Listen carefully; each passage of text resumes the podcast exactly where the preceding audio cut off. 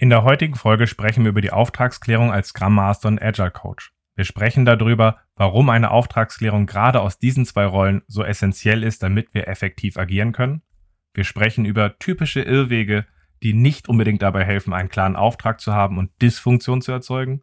Und zum Abschluss teile ich, was sich hier für mich zur Auftragsklärung bewährt hat. Ich wünsche dir jetzt viel Spaß beim Zuhören.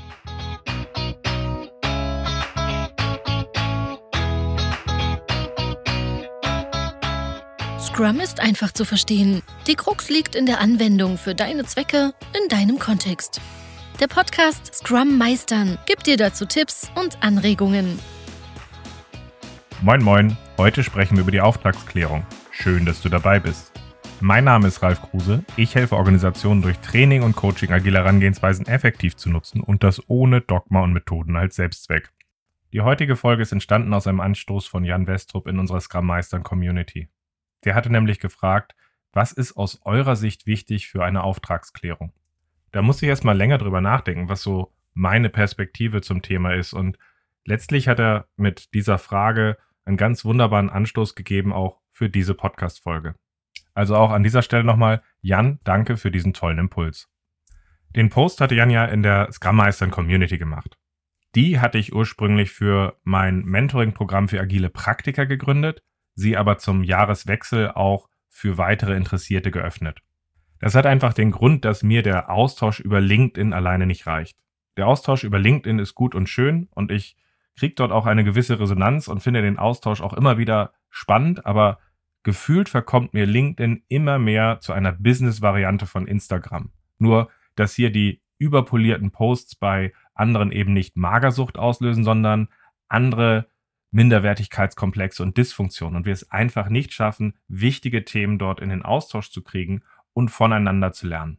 Wenn du dieses Problem auch siehst und du nach einem Ort suchst, wo du fokussiert mit anderen Praktikern dich über agile Themen, über Erfahrungen, über deine Sachen, die sich bewährt haben, austauschen möchtest, dann komm gerne mit in die Scrum Meistern Community. Den Link dazu findest du in den Show Notes. Zur Auftragsklärung möchte ich heute über drei Themen sprechen. Warum ist eigentlich die Auftragsklärung für Scrum Master und agile Coaches so wichtig? Was so der typische Weg ist, den ich immer wieder wahrnehme, den ich als falschen Schwerpunkt der Auftragsklärung empfinde und was sich zur Auftragsklärung für mich bewährt hat. Also, warum ist eigentlich die Auftragsklärung so wichtig?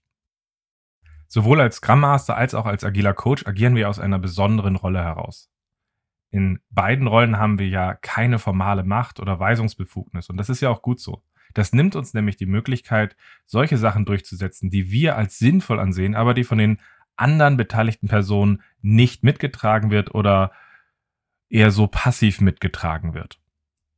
Ja, ich weiß, das ist im ersten Moment verlockend, dass wir sagen, okay, ich setze da einfach mal durch, was ich jetzt als gut empfinde, aber nachhaltig wird das ja von den Ergebnissen her dann nicht. Wir wollen ja, dass die beteiligten Personen von dem, was wir da tun, überzeugt sind, es wirklich durchdrungen und verstanden haben, so dass sie es nicht nur mit weitertragen, sondern bei Bedarf auch weiterentwickeln. Wenn du mehr dazu wissen willst, hör dir mal die Podcast-Folge der Scrum Master als Servant Leader an. Neben dem, dass wir ohne formale Macht- und Weisungsbefugnis agieren, sollten wir uns aber auch bewusst machen, dass wir grundsätzlich äh, sowohl beim Scrum Master als auch beim Agile Coach aus einer sehr ungewohnten Rolle agieren. Wir vermeiden es ja aus diesen beiden Positionen heraus, operative Verantwortung zu übernehmen. Da hätte man ja ansonsten auch einfach einen weiteren Entwickler einstellen können. Aber wir wollen ja ergänzend zu denen agieren, was ja schon da ist und ihnen dabei helfen, dass sie sich entwickeln und vorankommen. Und ich kenne erstaunlich viele Umgebungen, wo, wenn man einfach noch einen sechsten, siebten Entwickler draufsetzen würde, das wird dadurch nicht schneller, sondern das wird meistens auch langsamer.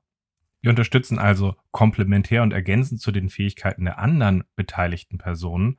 Und dabei versuchen wir daran zu arbeiten, dass wir eine Umgebung haben, die effektiver und nachhaltiger mit unserer Arbeit ist als ohne unser Zutun. Und wir arbeiten halt eben auch daran, dass sich die Umgebung entwickelt, dass sie sich schneller mit uns entwickelt und verbessert als ohne uns.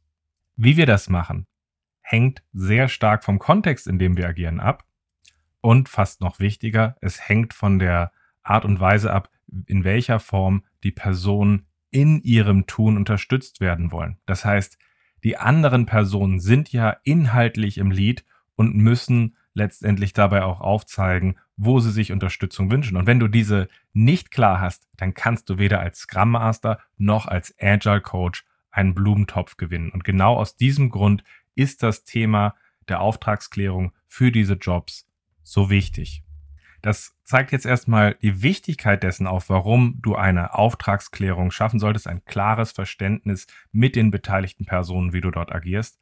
Aber es geht jetzt auch darum, wie machen wir effektiv eine Auftragsklärung?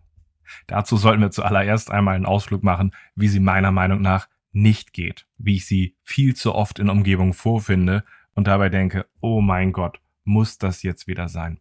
Erstaunlich oft wird nämlich die Auftragsklärung von Scrum Mastern wie agilen Coaches so vorangetrieben, dass sie sagen, okay, wir haben ähm, nächsten Dienstag unseren ersten Termin äh, mit dem neuen äh, Scrum-Team und ähm, wir werden jetzt mal klären, wie ich euch unterstützen darf. Das heißt, der erste Kontakt, der Fokus liegt vor allem darauf, ja, das bin ich, so könnte ich agieren, ähm, ich, könnt, ich würde das gerne so und so machen, das sind die Prinzipien, wie ich hier agiere. Und vielleicht merkt ihr es dabei, da spielt eine ganze Menge eine Sache eine Rolle. Ich, ich, ich, ich, ich. Das heißt, eigentlich geht es darum, dass wir uns ja in den Dienst der Umgebung stellen, wie wir den Leuten helfen wollen, dass sie ihren Job besser machen, auf Basis agiler Methoden oder so. Und dann stellen wir uns da hin und sagen, Moment mal, so ein bisschen Miss Piggy-mäßig und sagen, hallo, ich bin das Enfant terrible. Ich erzähle euch jetzt mal, ich bin wichtig, als Servant Leader euch zu unterstützen. Ah, ah, ich kann euer Bedürfnis verstehen. Ich kann euer Bedürfnis verstehen, dass ihr sagt, diese Jobs sind so diffus und wie wir sie in der jeweiligen Umgebung ausgestalten, das wollt ihr klarkriegen. Und ich kann auch verstehen, dass ihr versuchen wollt, die Eckpfeiler, die sich für euch in der Umgebung davor bewährt haben, diese mit reinzubringen. Aber nach meinem Verständnis ist der Schlüssel für eine gute Auftragsklärung, uns in den Dienst der Umgebung zu stellen, in der wir etwas erreichen wollen. Und das bringt mich zu dem, was der Schlüssel für mich ist für eine gute Auftragsklärung. Und die erste Frage, die zentrale Frage hier ist für mich, was wollt ihr erreichen? Also bevor wir über mein Wirken reden, bevor wir darüber reden, wie wir irgendeine Methode einsetzen, ist die zentrale Frage, was wollen wir erreichen? Wozu wollen wir uns hier aufstellen? Weil es geht am Ende nicht um die Methode, es geht nicht um mich, es geht darum, dass wir in der Lage sind, uns zu den Herausforderungen, die wir haben, aufzustellen, unsere Ziele zu erreichen und unser Wirken und die Methoden, die wir einsetzen, als Werkzeug in dieser Zielrichtung in den Dienst zu stellen. Und fragt euch dazu wirklich auch mal selber. Habt ihr eine Klarheit, wozu sich eure Umgebung durch äh, die agile Methode wie Scrum aufstellen möchte oder ist das eher diffus und nebulös? Weil ganz ehrlich, wenn ihr das nicht klar habt, ist die Wahrscheinlichkeit, was bei euch Scrum eher als Selbstzweck gelebt wird und ihr mit eurem Wirken als Scrum Master eher orientierungslos dabei drumrum tänzelt, als wirklich an den Stellen zu helfen, wo es gebraucht wird, ist extrem groß. Also schaut bitte nochmal nach, verschafft euch die Klarheit, was wollen wir hier erreichen, zu welchen Herausforderungen wollen wir uns aufstellen. Für mich ist das auch ein Schlüssel, mit dem ich dann später wieder auch Dysfunktionen und Marotten einfangen kann. Weil ganz ehrlich, stell dir mal vor, ihr habt jetzt diese Klarheit und irgendjemand fällt zurück in irgendwelche Verhaltensweisen, die er von vorher gewohnt ist. Und ihr habt eine Klarheit darüber, was ihr erreichen wollt. Zum Beispiel, ihr wollt eine Umgebung haben, mit der ihr in der Lage seid, schneller Ergebnisse zu liefern, um daraus belastbarer zu lernen und so letztlich bessere Produkte zu entwickeln. Und jetzt schlägt eine Person vor, aus der alten Gewohnheit können wir nicht mal ein halbes Jahr uns wirklich in Ruhe Zeit nehmen und solide eine Basis schaffen und auch ohne jegliches Feedback, sondern einfach mal dieses aufbauen. Okay, vielleicht haben wir in der Umgebung wirklich Schmerzen dadurch gehabt früher, dass wir uns zu lange in unserem eigenen Saft mit den Themen auseinandergesetzt haben. Aber dieser Person ist es dann einfach nicht bewusst. Und hier könnt ihr jetzt natürlich wieder auch diese zwei Themen zusammenbringen und fragen, okay, wir wollten uns hier da und dazu aufstellen. Wie passt dein Vorschlag dazu? Sollten wir zusammen nochmal reflektieren und nochmal drauf gucken, wo wollen wir wirklich hin? Aber letztlich können wir durch das Zusammenbringen von solchen Verhaltensweisen, wo man in alte Gewohnheiten zurückbringt und der Klarheit dessen, dass wir dieses Ziel haben, relativ gut nutzen, um einfach auch ein konsequentes Handeln zu motivieren. Und mir macht das immer wieder, wenn solche Sachen passieren. Und ganz ehrlich, sie werden passieren. Also seid dazu aufgestellt. Mir macht es Spaß, wenn so etwas passiert an der Stelle. Und worauf ich besonders stolz bin, ist, dass es mir dabei hilft, dass ich eine konsequente Ausrichtung einer Umgebung zu den Zielen daraus motivieren kann, ohne dass ich irgendwelche dogmatischen Paradigmen äh, propagiere, sondern wirklich einfach sagen kann, wenn wir das erreichen wollen und wir aus dieser Herangehensweise das erreichen, wie passt das dazu? Aber anstelle aus dieser Zielrichtung über die Wichtigkeit meines Handelns zu sprechen, fokussiere ich mich als nächsten Schritt besonders darauf, was wir von den anderen beteiligten Personen brauchen. Also konkret stelle ich die Frage, wie müsst ihr agieren, dass wir dieses Ziel erreichen können? Wie müssen wir uns zu den Herausforderungen aufstellen, dass wir diese meistern können? Weil wenn ich diese Frage stelle, dann fokussiere und aktiviere ich die Person auch darüber nachzudenken, Moment mal, das geht hier jetzt gerade gar nicht um Ralf. Wie müssen wir hier eigentlich agieren? Wie müssen wir hier unterwegs sein? Was müssen wir tun, dass das funktioniert? Weil nicht ihr seid im Lied in der Umgebung, sondern die Leute sind im Lied, wie sie ihre Umgebung gestalten und dort agieren. Und ihr seid eine unterstützende Kraft, die ihnen dabei hilft. Und deswegen ist es auch so wichtig, dass wir diese Frage bei den Personen auslösen. Gerade wenn sie es nicht gewohnt sind, sich die Frage zu stellen, wo müssen wir denn wie agieren? Was davon fällt uns denn schwer? Und wo wünschen wir uns deswegen auch dazu Unterstützung? Ich weiß ehrlich gesagt nicht, wie eine Umgebung anfangen soll, die Verantwortung für ihr Handeln zu übernehmen, wenn die Leute sich nicht selber auch solche Fragen stellen. Und die Gefahr, die ich einfach als riesig ansehe, ist, wenn ihr das nicht klärt, ist, dass ihr euch sehr schnell einfach dann hinbegebt und sagen, also das könnte ich euch anbieten, so könnte ich agieren und dass letztendlich ihr euch so sehr schnell eher so als ewiger Treiber und Kümmerer positioniert. Das ist erstmal aus einer agilen Sicht heraus ziemlich dysfunktional, weil wir ja eine Umgebung haben wollen, wo wir selbst organisiert, also auch gemeinsam Verantwortung übernehmen. Es ist aber auch auf Dauer aus einer solchen Rolle zu agieren unglaublich aufreibend und ich, wie ich empfinde, auch unbefriedigend. Ich meine, das ist irgendwie wie Sisyphus. Das ist immer wieder auf dieselben Sachen gucken. Die Leute büchsen aus und es empfindet sich so ein bisschen wie Katzenhüten, also dass man ständig irgendwie immer hinterherlaufen muss. Meine Rolle ist das nicht.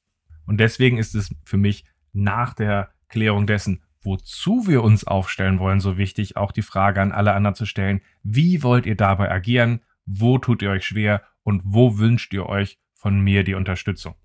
Und das hilft natürlich auch dabei, relativ gut bedarfsgerecht auch zu klären, wo will man Unterstützung haben, wo will man sich aber auch selbst probieren. Und da kann man dann ja auch bei einigen Bereichen absprechen, okay, da halte ich mich raus, können wir in zwei Monaten dann nochmal drauf gucken, ob das wirklich läuft. Und dann ist doch gut. Zu dem Punkt hier würde mich wirklich auch nochmal interessieren, wie gehst du hier vor? Also habt ihr so Wege, wo ihr sagt, okay, ähm, ich schaff's eher direkter nochmal auf Rollen, Angebote, Optionen zu gehen, wie ihr dort agiert? Oder kommt ihr wie ich dort eher aus dem Bedarf raus?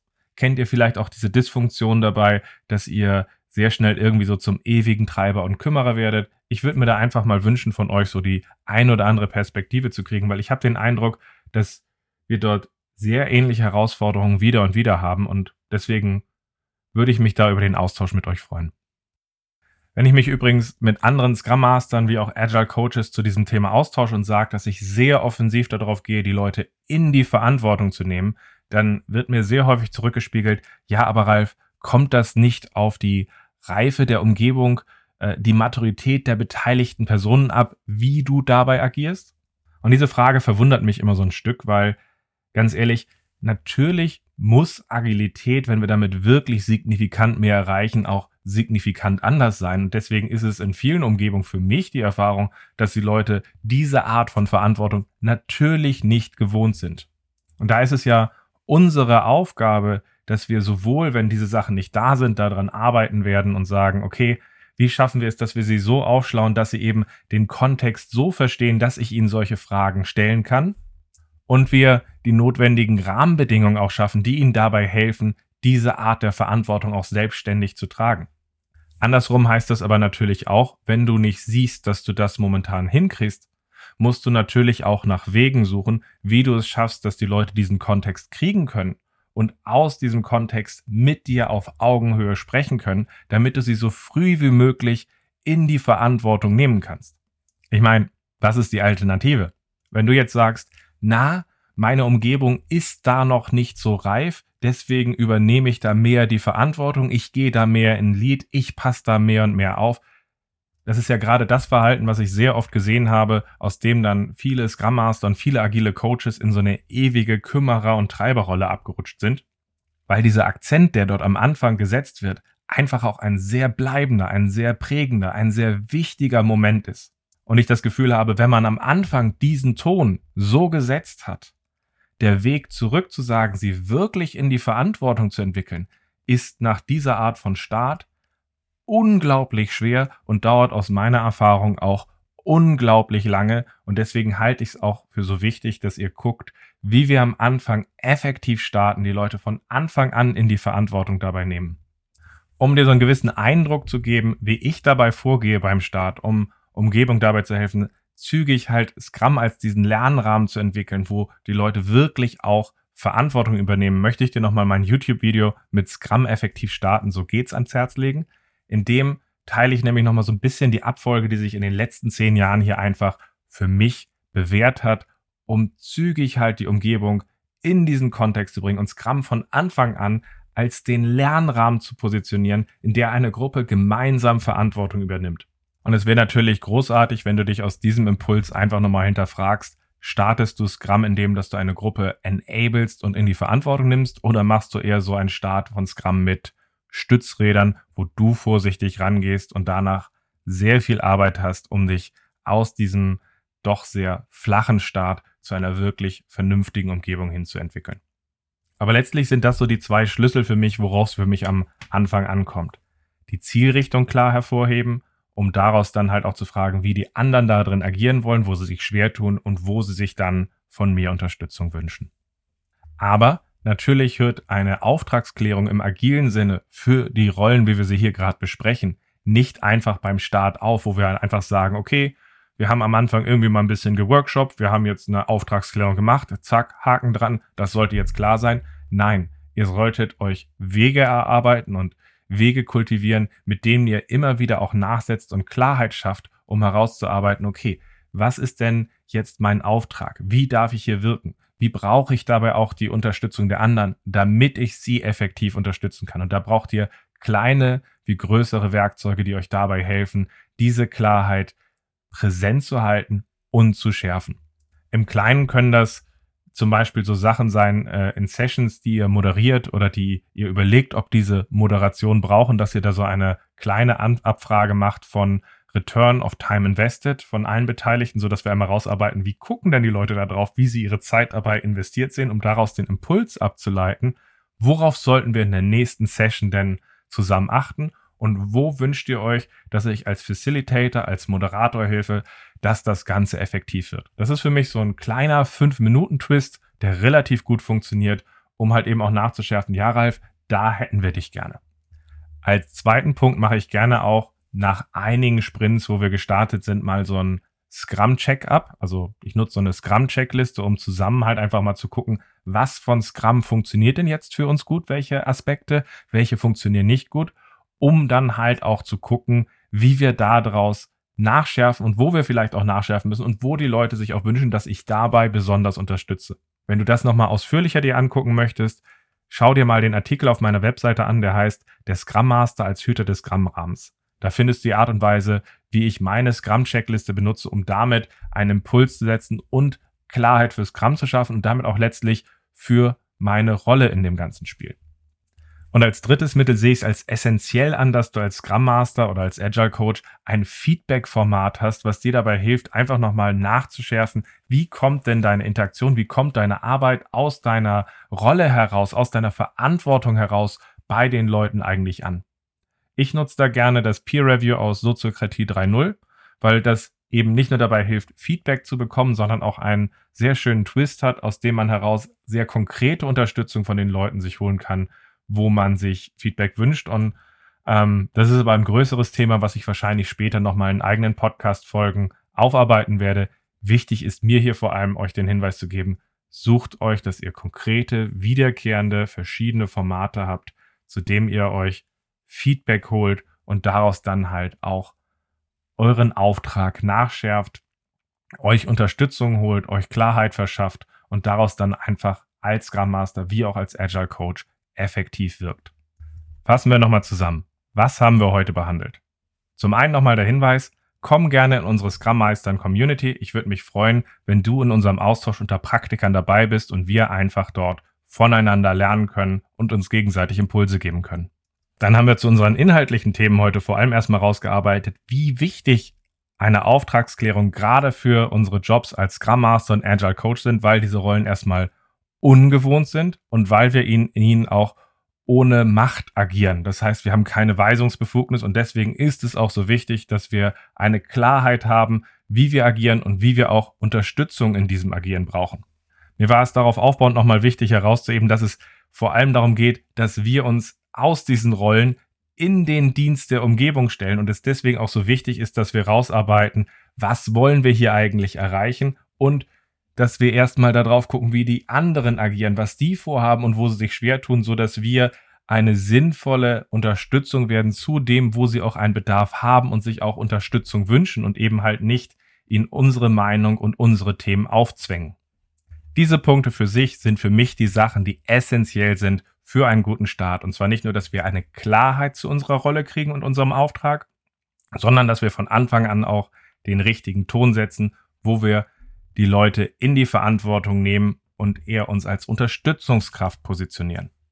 Dadurch, dass es eben auch sehr ungewohnt ist aus der Art und Weise, wie wir als Scrum Master, wie Agile Coach agieren, ist es eben auch wichtig, dass wir über den Start hinaus uns Rituale und Methoden kultivieren, die uns dabei helfen, unseren Auftrag nachzuschärfen.